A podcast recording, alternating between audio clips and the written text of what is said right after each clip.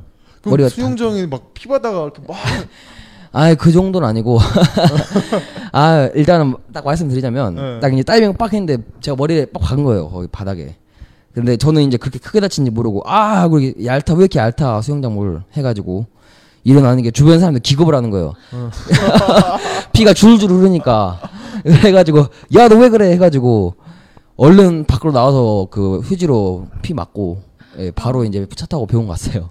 그래갖고 이제, 아, 네. 刚才泰妍跟我们说，他那个上一次 MT 的时候去对那个苏永长，就是对对游泳的地方，对对去游泳馆，然后 그러니까 그 수영장이 펜션에 있는 수영장. 그러니까 아. 완전 그 수영장이 아니라 펜션에 있는 수영장 갔어요. 啊，对然后在 거기서 那个游泳馆里面把自己的头给撞破了，对撞出了一地的血， 네, 是吧？ 네네. 啊，挺悲惨的。 아, 그, 지금 머리를 다쳐서 그런가 지금 아, 잘 안 들려요.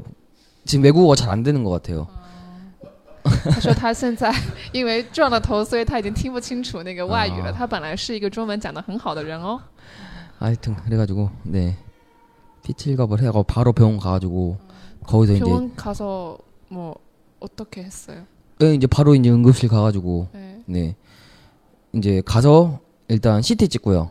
아, 그다음 엑스레이 찍고 그다음에 이제 이제 그 先是 CT 做 CT，去了医院之后先做 CT，然后再是拍 X 光， 잠깐 啊 X-ray。 엑스레이 찍고? 예. 아 잠깐 안 들려 진짜 아. 진심으로 진심으로 아니 그렇게 중국어 잘하시던 태연 씨가 어디 갔나요? 머리 아, 한번 다치시고 요즘 막 머리가 멍해요 그래가지고 지금 아, 아, 이게 진짜? 예. 괜찮아요? CT랑 MRI 찍은 결과는 어땠어요? 아, MRI는 아니고 CT랑 엑스레이. 아 거기서는 일단 별 문제 없다 그러는데 네. 그래도 어느 정도 타격이 있잖아요 이게. 그렇지, 그렇지. 흔들리고. 이게 요즘 막 좀 멍하고 좀 그런 느낌이 있어가지고 음. 여기도 지금 불편하고 모가지도 아. 목도 좀 불편하고 그러거든요 지금 네. 진짜 심하네요. 예, 좀아좀 아, 좀 크게 다친 것. 아. 그래도 더 크게 안 다친 게 다행이에요. 예. 아, 예, 솔직히 더 크게 다쳤으면 막 여기 부러지고 척추 부러지고 그러면 이제 거의 이제 병 아, 병신 되는 건데. 척추 여기 뼈 목뼈 잘못 부딪히고 고장나면 아예 못 일어나요. 예. 진짜. 예? 어, 진짜 다행이에요. 예, 진짜 다행이에요. 어. 아니면 머리 어디 좀만 더 다쳤으면 이제 막 막 어디 한쪽 못 쓰고 막 그런 음, 식으로 맞아, 되버리는데. 맞아. 그래도 아유 운이 좋았네 진짜 운이 좋았어요 진짜 근데 제가 네. 아직 이해 못했는데 어떻게 다쳤어요? 수영장 다이빙 이렇게 하다가 머리부터 받은 거예요. 아, 네. 그러니까. 아 제가 지금 몸짓으로 표현을 해줬거든요. 근데 지금 이제 소거리가 빵 터졌네요. 좀 설명 좀 해줄래요? 就是 他那个游泳馆，然后那个游泳池的水很浅， 예. 근데 저는 그리고 몰랐어요. 다- 그때 안 보였어 他他他 이상하게. 不知道那个游泳池的水很浅，然后他就跳水，跳水了之后呢，那个头就先砸到了那个游泳池的那个地板上，就那么那么受伤。 예. 啊，太黑哟！ 예, 啊 진짜 다행이에요. 아. 싫고 눕고 다행이요가 뭐예요? 하여튼 그래가지고 바로 이제 응급실 가서 예, 엑스레이 찍고 CT 찍고 하니까 별 문제는 없다 그래요. 다행히. 그래서 이제 그 찢어진 데 이제 그 호찍 스테이플러 힘으로 받고 이제 나왔어요. 꼬맸어요? 이게 요즘은 이제 안 꼬매고 아 예, 이제 요즘은 그 그걸로 하잖아요. 그냥 그냥 찍기만 해요. 예, 그 찍는 거 있잖아요. 네. 그 스테이플러 찍는 것처럼 음. 그 찍는 거 있잖아요. 요즘 그렇게 하잖아요, 다. 음. 네. 네. 요즘은 요즘은 아, 안? 꼬매고. 예. 저는 솔직히 꼬매야 되면 이제 그 네. 머리 다 밀어야 되거든요, 여기를. 아, 그치, 근데 그치. 요즘은 이제 그러면 마약 같은 거도 주사하지 않고 바로 이렇게 찍은 거예요? 예, 이- 여기 같은 경우는 마취 안 하고 그냥 바로 찍어요. 아, 네, 아우 아파.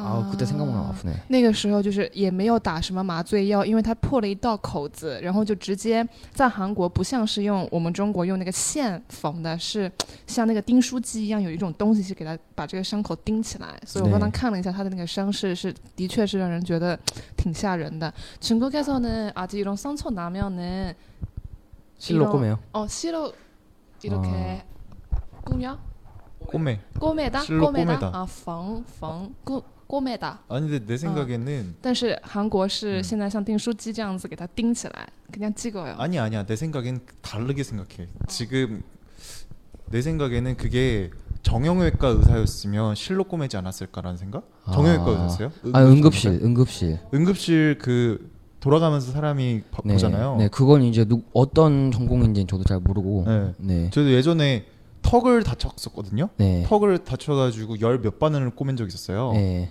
근데 그때 응급실 갔었는데 네. 응급실 뭘 봐요? 상처 아직 있어요. 음. 보여요. 음 여기 거기。嗯，恩熙说他之前也是下巴这个地方有受过伤，然后也被缝过。 이거 턱 이거 턱 깨졌는데 여하튼 그때 그때도 원래 다른 선생님이었으면 뭐 그냥 응급 조치만 하고 끝났을 네. 텐데 네.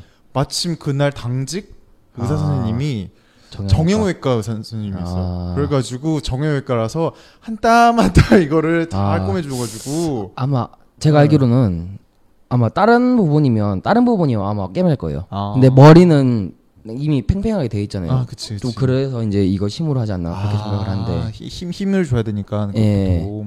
힘이 있어야 되니까 이게 머리가 여기 벽이 벽과 또 그 뭐지 딱딱해서 음, 그래서 딱딱해서 실로 이렇게 꼬마할 수가 없고. 이게 다른 부분 같은 경우에는 어. 실로 이제 꼬맬 건데 아마 어. 여기 같은 경우에는 어느 정도 기반이 있으니까 어. 좀그 스테이플러로 하지 않았을까 그렇게 다른 생각을 하는데. 부분은 뭐 이렇게 살 같은 게 잡히잖아요. 근데 두피는 잘 안 잡혀. 그래서 원래 그 꼬맬 때 이걸 이렇게 잡고서 이렇게 얹힌 다음에 여기서 이렇게 꼬매고서 하거든요. 근데 아. 두피 같은 데는 이게 살 같은 게 안 잡히니까 아마 네. 그냥 찍었나 봐요. 네. 嗯，就是说，呃，其实不是说韩国都是都是用像订书机这样子的东西来钉。当然了，各位 朋友，不是用订书机啊，就是相当于订书机这样子的一种操作模式，是给它定下去，用一些东西给它定下去，可以把这个伤口给它缝合起来。但不是都是这样子的。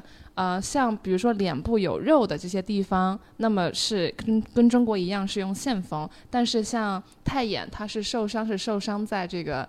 头上，所以它是比较硬的部位，所以没有办法用线缝起来，所以就是 给它这样子钉下去的啊。그렇군요。 근데 저도 잘 몰라요. 저, 저희가 의사가 아니잖아요. 어떻게 맞아요. 알아요? 저도 몰라요. 정확히 몰라요. 그냥 그렇게 생각하는 거예요. 아, 그냥 왜 이렇게 믿지 이렇게 마세요, 해주니까 이거. 이렇게 받는 거지 뭐. 뭐 꼬매 꼬매야 한다 그러면 꼬매 꼬매는 거고 뭐 뭐 박아야 한다 그러면 박는 거지 뭐 저희가 그걸 어떻게 알아요 그거. 근데 궁금한 게 있어요. 네. 저 그때 응급실 예전에 갔었을 때 네. 엄청 깨졌거든요. 돈이 네. 엄청 나왔어요. 아 돈 네. 얼마 나왔어요? 그때 제 기록이 한 2, 30만 원 정도? 어? 응급실은 일단 보험 처리가 안 되고 아 그래요? 예. 그래가지고 꼼꼼하게 실어 꼬맸으니까 아니 아니에요. 응급실에서는 응급실에서 하게 되면 더 돈을 많이 받고 그때도 뭐 사진 찍고 응, 아무튼 응급실을 이용하게 되면 일단은 비용을 엄청 많이 내요. 잠깐 주말이었어요? 주말 아니었어요. 야간? 야간. 아 야간에. 네, 야간에 그렇게 했었고, 근데 제 저희 형이 있는데 저희 형도 비슷한 부분을 다쳐가지고 꼬맨 적이 있어요. 네. 근데 그 형 우리 형은 거의 9시쯤 아침 9시쯤에 네. 다쳐 가지고 어 찢어졌네 네. 병원 가자 정형외과 가 가지고 꼬맸는데 네. 한 5만 원? 5만 원. 네, 아, 5만 아마 원그 정도밖에 차이 안그 났어. 차이일 것 같아. 그 차이. 그래서 그 차이는 낮에 낮에 하는 거랑 야간에 야간에 하는 거의 차이예요? 그런 것도 있지만 응급실 에서 뭔가를 하는 거가 더 돈을 많이 들어요. 아, 아, 저 같은 경우는 이번에 응급실 가서 이번 CT 찍고 엑스레이 찍고 그다음에 이거 심 찍은 거 봐가지고 소독 다 하고 하니까 9만 원 나왔어요. 9만 원.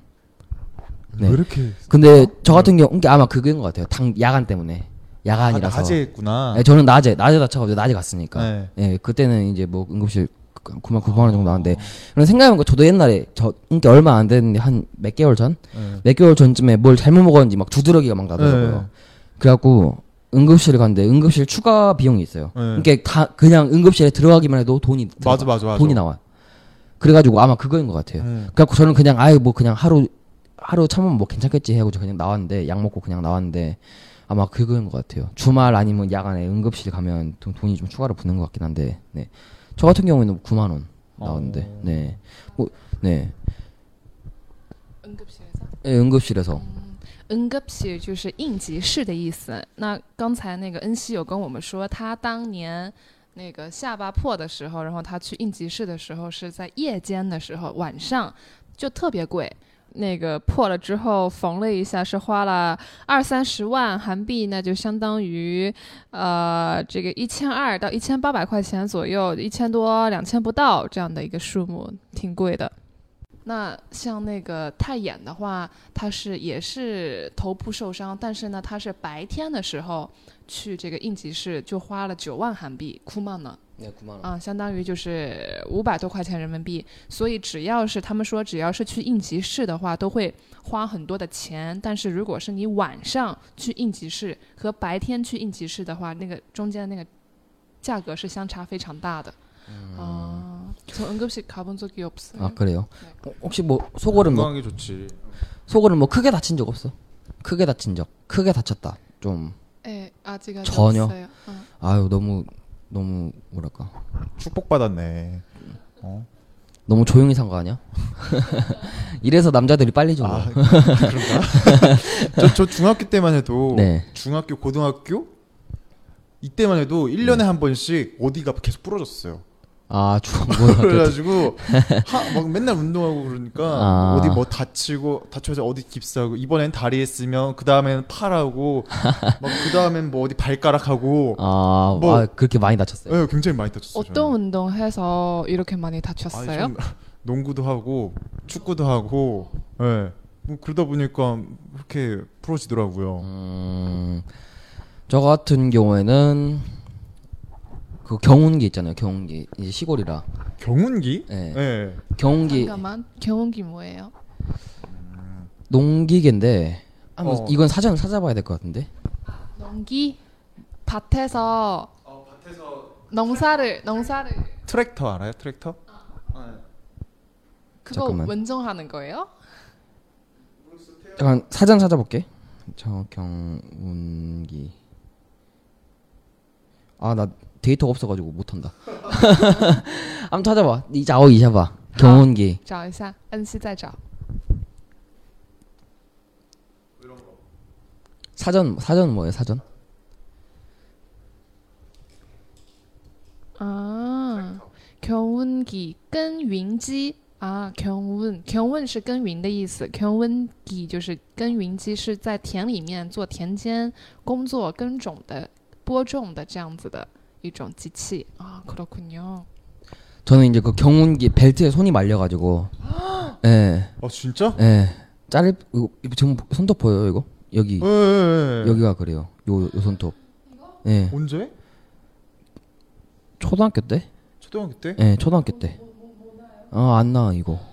그래가지고 이때는 이제 시골이니까 병원이 작잖아. 병원이 작잖아요. 예. 그래갖고 그쪽 병원 응급실 가니까 손가락 잘라야 된대. 어떻게? 그래갖고 우리 아, 우리 아버지가 네. 뭐 손가락 멀쩡한 손가락 자르냐고 네. 큰 병원 가가지고 다시 부- 붙인 거예요 이렇게. 어 진짜 다행이다. 예, 그때 예. 그냥 잘랐으면 예. 여기 흉터 보이죠 이렇게 흉터. 붙이는 거예요?